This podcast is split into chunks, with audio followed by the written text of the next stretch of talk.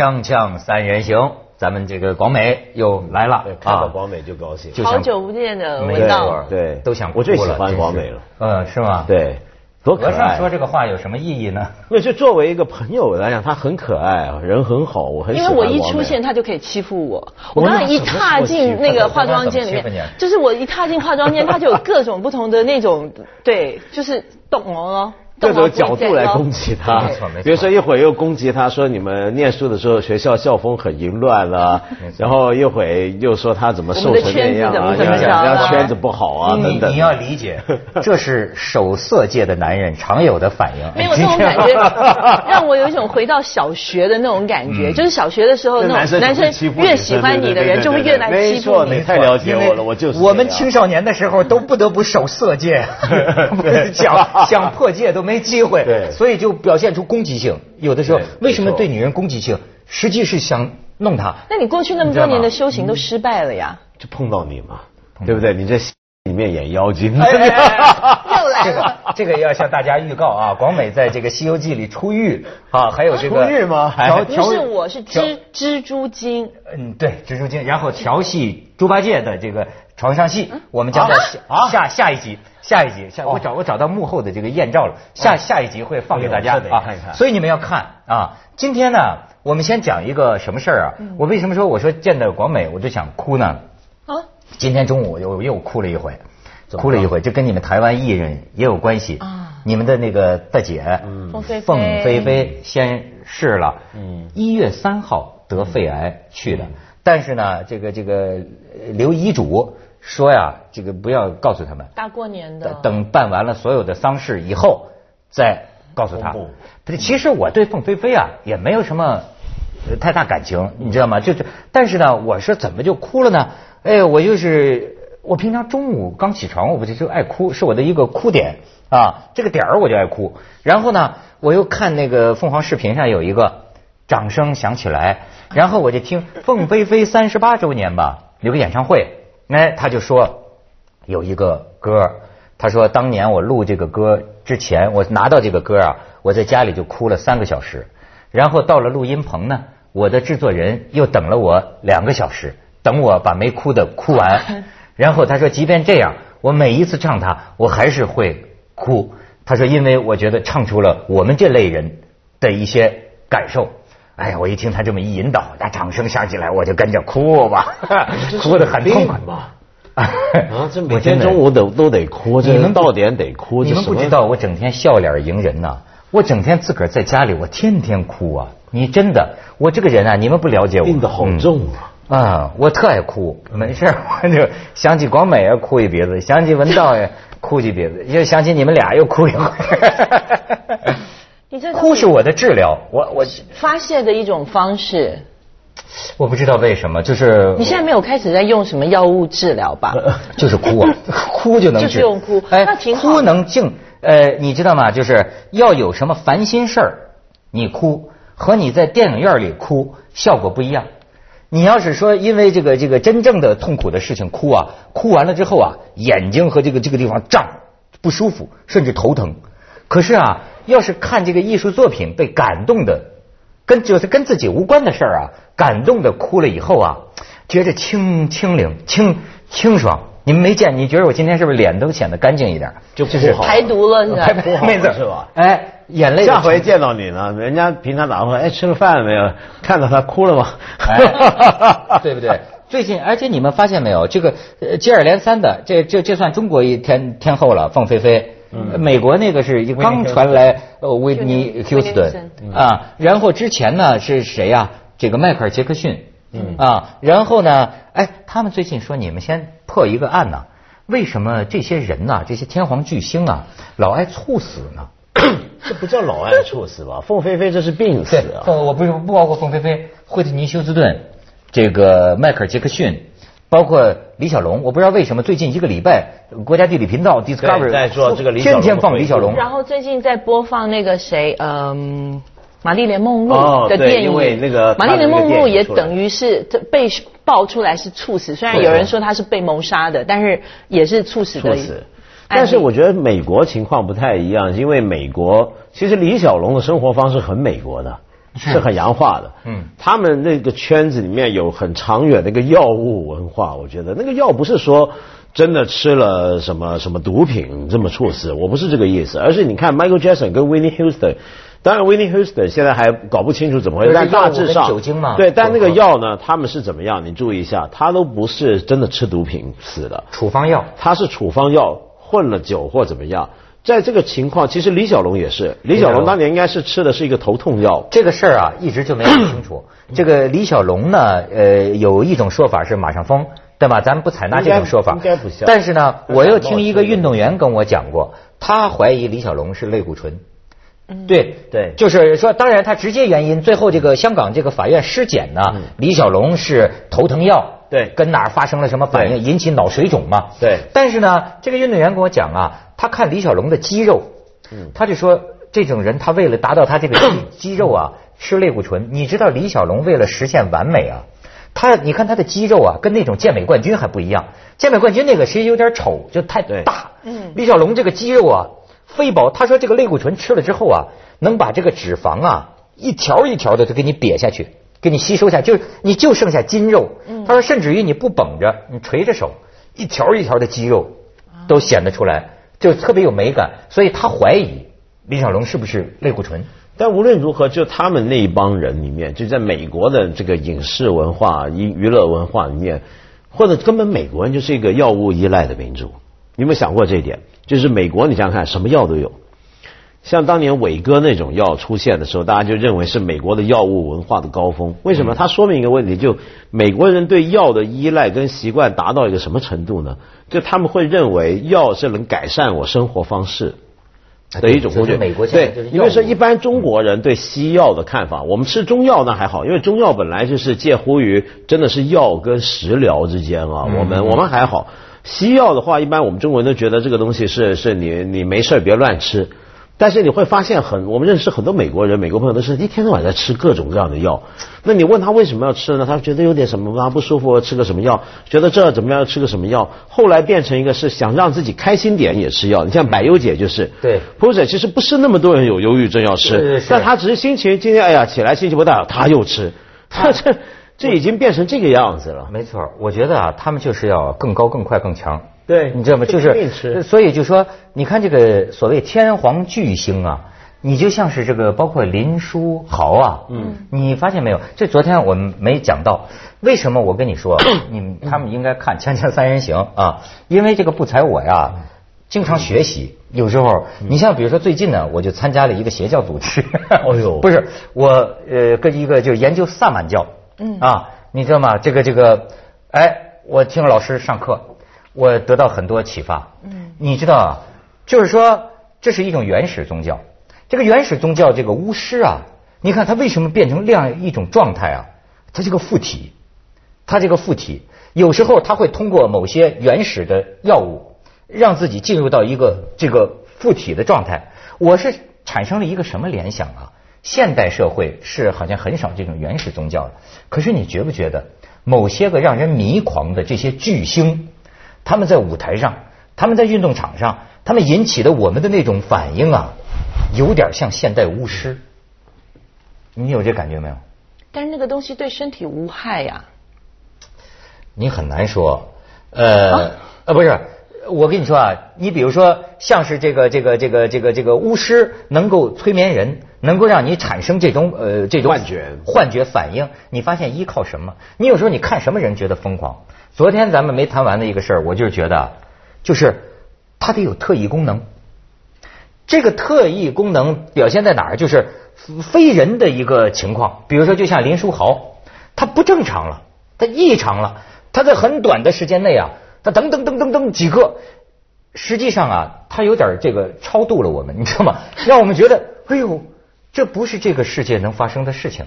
你看李小龙，你他至少制造了一个幻觉，就是像有特异功能。当然，我必须说啊，有些时候这特异功能可能也像刘谦儿，它本质上是种魔术。但是不管怎么说啊，它是让人类产生了这样一种啊，出离这个世界的一种观感。这其实就是美学上讲的崇高嘛。就康德美学也讲，人有时候会面对一些超乎人类感知界限的东西的时候，你会觉得被征服了。哎你会觉得被灭服了，嗯那个叫崇高，就他把整个人的状态升华、拔高起来了。我为什么觉得这叫假象呢？我真的觉得这些所谓的嗯假象跟幻象，我觉得这些所谓的巨星的陨落，我其实很遗憾的说，我觉得是因为他们对自己太不好了。他们对自己太不好了，他们真的放纵自己，然后你你看他们在舞台上，他们在媒体上面被无限度的放大，被人家甚至就像你讲膜拜着，他让人兴奋，但事实上他回到现实生活当中的时候，他的生活其实跟我们是一样的，他也得吃喝拉撒，他跟我们过着一样的日子。那个时候他肯定有很极度的失落感，那个时候他要用什么东西来让自己回到那种神的境界？他就要靠药物，不管说你说吸毒也好，或者说所谓的处方药也好，其实那些东西其实对身体都是会不好的。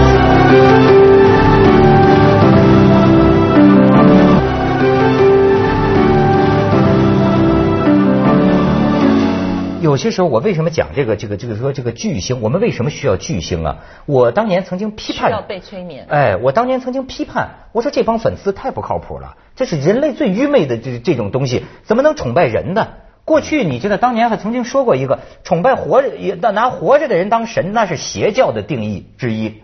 为什么怎怎怎么这么不靠谱？后来我慢慢明白了，这是个人类学的问题，需要。就像圣经里面就讲，你们都是有羊群，嗯，那么百分之九十的人都是羊群，但有羊群你们就需要个头羊，谁带着你们走？你知道吗？这是很深的一种需要。哎，所以呢，实际上就像你说的，你说是不是假象呢？我跟你说啊，呃，我觉得也一幻一真，很难说。比如说，我认为赵本山也有巫师的性质，为 为什么？你哎，你想想啊，全十几亿人。某一天晚上就等着看他，他没出来，他话都没说，你就要笑，这完全是他这个气场。而且我跟你讲，过去我就说啊，我我我有人提出就说这个呃二人转，东北二人转。呃，东北更早以前这个地区啊是盛行萨满教的，对啊你记得吗？萨满教，对很有些学者在研究啊二人转和萨满教之间的关系。你今天听，你可能觉得很不靠谱，就是说这玩意儿有什么关系啊？我跟你说啊，我见过二人转的演出，嗯，我也见过赵本山老师的演出。我个人啊，我个人的感觉，他跟北京电影学院表演系、跟中戏表演系表演训练的路子不是一个路子，不是一个路子。他更让我觉得，像附体。你知道吗？这一个二人转演员，他在台上什么叫绝活？绝活就是我说的特异功能。他怎么能让你催眠？怎么能让你迷狂啊？他干出来的这个很多这个事儿啊，你比如说啊，拿一把这个假菜刀啊，噌一下子飞出去，哗哗哗哗哗哗，他把这个裤裆一弄，砰就进了裤裆。有时候他，而且有时候你看，呃，我们有些人也批评他们，说他们拿残疾人开玩笑，但是呢，你不能不佩服啊，他这种能力。你知道，我有一次看这个呃本山大叔接受采访，然后呢，就他就说啊，他说我给你们演一个盲人 盲人朋友，我给演一个盲人朋友是什么样，你们看像不像？但你知道他怎么演的吗？他背对着你。在背对你，这是现场观众。他说：“你们看像不像？”哗，底下就鼓掌啊！就说你看他这个背影，你觉得他是个街上的盲人？哎，这是什么表演系那个斯坦尼斯拉夫斯基吗？这不是，我认为这是附体。就是你看他找着一个劲儿啊，就好像古老的什么就是招魂一样，你知道吗？为什么？他是心里找着一个感觉，找着一个劲头之后啊。等一下，你看他演这个卖拐啊，他他演某某种这个残疾人的这个这个样子，他这个劲头，我老觉得，可能我有点五迷三道，但是我老觉得就说加入了邪教组织，对，我也觉得。对，你是不是觉得我也有点这？对你有一个劲儿了，完全有。那就好了，这玩意儿黄金万两啊！一旦能附体。不过一般来讲的话，这个萨满跟中国古代讲的巫是两个概念。哦就商朝那个巫跟东北萨满有点不一样，但当然也还是有关系。因为但尤其你刚刚讲到表演，从来现在一般人类学家、历史学家或者考古学家都会说，从古以来所有的表演艺术都是跟巫术相关的嘛。甚至是文字上你就看得出来，因为中文你就看得到。中文最早当然所有语言都是先有声音才有字，那好几个声音相似的字，它原来的概念是通的。比如说巫术的巫跟跳舞的舞，还有武功的武，这几个东西呢，在古代的发音不是现在我们现在这个发音，后来普通话发音不是商朝的发音，嗯，古音应该类似像 mark、mac 是这样的一种声音。这个声音其实又跟西方讲的魔术师 magician 是同一个字根，所以汉语的这个巫这个字，现在的学者从饶宗颐也好或梅维也好都考证，它是跟古古波斯语。的巫师是同一个字，是相通的。在那个年代，其实巫师真的是能跳舞的，或者他那个跳舞其实是巫术的一部分。你像广美这种人，他都是现代社会里的巫啊。对啊，那不演蜘蛛精吗？对啊，太适合。对《西游记》，你哎，你你你的表演是怎么找着角色角色感觉的？参加邪教团体吗？没有，完全没有。其实，对你这样问我，我还真把我问倒了。我也没有接受过专业的表演训练。其实有的时候，我我真的觉得一个角色就是你要你愿意怎么样去诠释它而已。嗯，我并没有一个什么像很多人会去模拟以前。哎，你看看以前你以前的那些人，因为我我我演很多角色都是以前翻，就是我们再翻拍、重新翻拍的。很多人说你会不会去参考以前的人怎么怎么演、怎么拍？没有，其实没有。我真的觉得就是你自己愿意把这个角色。幻化成一个什么样的呈现在别人面前？你看，你看这个小沈阳啊，他们老说他演的那个女里女气的什么什么的哈，其实啊，那个兰花指啊什么，这叫墨，是外本和墨，这是真墨外在的。最重要的是啊，你看小沈阳生活里啊是个沉默寡言的人，不善言谈，根本就，但是一上舞台上啊，我的感觉啊就像是哎钻进去了。被附身了，争一下，他他关键是这个神就很好玩，这就牵涉到我们怎么看演员的演技的问题。嗯，就我们常常讲演技好的意思就是说演什么像什么，对不对？嗯，形式，然后再说神式。但是呢，所谓演什么像什么这个种这种概念啊，在演员训练的传统里面，其实是属于喜剧演员的。就传统西方戏剧训练里面，喜剧演员或滑稽演员最被要求这点，为什么呢？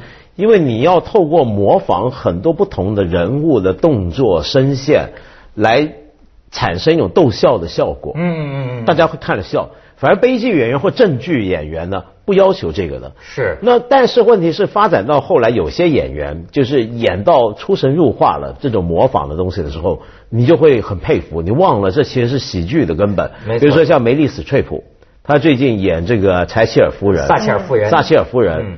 那非常可怕。你你看的时候，我不会觉得佩服，我会觉得害令人害怕。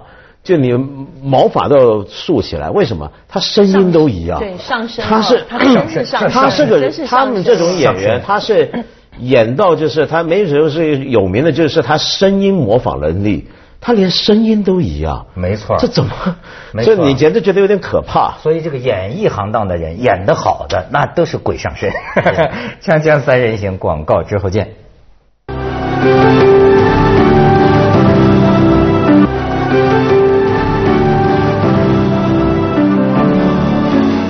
包括你说，其实我现在研究这个人类这个这个玩意儿啊，挺有意思。嗯。呃，你怎么样让这个观众啊就疯了？就是这个催眠产生，就像你刚才讲的喜剧演，发现呢，你要也是要完成一个特异功能。什么叫特异功能呢？比如说啊，你说五分钟话，哎，你让大家笑了一次，这个啊，大家就觉得哎挺好笑，但不会觉得你是神。嗯。可是你要能做到像有些外国那个脱口秀。一句话一个包袱，就是一句话一个碰头彩。他们连续笑了十次之后啊，他们就 hold 不住了，你知道吗？因为因为非同寻常的情况出现了。嗯，哎，甚至于我那天看三联，有一个法国人一直在研究，就说笑话是什么东西，人为什么会笑？这当然有很多种解释啊，但其中一个解释我很喜欢。他就说啊，你为什么会笑呢？因为一个笑话把你带到另外一个世界去了，因为通常是逻辑的，对吧？通常是正常的、理性的，你不会笑。笑话是因为蹭一下，哎，你知道吗？你走了。所以本质上讲，我觉得所有艺术啊，都是超度你们，超度受众，就是它让你产生一种，就像你说的假象也好，幻象也好，它让你在短时间那个瞬息之间呢，哎呦，人都想去另外的世界。嗯，是不是这么回事？但我好奇的就是说，你说你没有接受演员训练，光美，但是比如说模特儿的那种训练，是不是也是一种扮演呢？是，那绝对是一种扮演，因为我觉得，就好的模特儿跟不好的模特儿有两种区别。好的模特儿是，嗯，你让衣服穿你。很多人会把它反过来，很多人会觉得说啊，好的模特就是应该你懂得怎么穿衣服。事实上不是，你应该让衣服去穿你，而不是你去穿那个衣服。因为很多模特一出来一看，辨别度很高，一看啊，这个文道永远都是文道，出来就是文道。他穿 A B C D E F G 的衣服，他永远都是文道。但事实上，我觉得模特他就是应该一是一个没有名字的一个衣架子，他是应该被衣服穿出来。然后去诠释那件衣服，而不是诠释他自己的。嗯，哎，我那天听一个模特经纪人给我讲句名言，我觉得说的挺好。他说模特的脸蛋儿长在身上，说的不挺好吗？他说模特的脸蛋儿长在身上，所以啊，咱们这说了半天，我的意思就是说，从凤飞飞姐姐这个过世说起啊，我觉得这些个曾经怎么说呢，催眠过我们的这些个现代巫巫师们哈，是不是？你为他流过泪，也值得我们一番敬意。甭管他是怎样的一生，很不容易。你想想他自个儿的感受，所以我今天就把我哭了一鼻子这个掌声响起来做结尾了。孤独站在这舞台，听到掌声响起来，我的心中有无限感慨。多少青春不在，多少情怀更改。我还拥有你的爱，好像初次的舞台，听到一声喝彩，我的眼泪忍不住掉下来。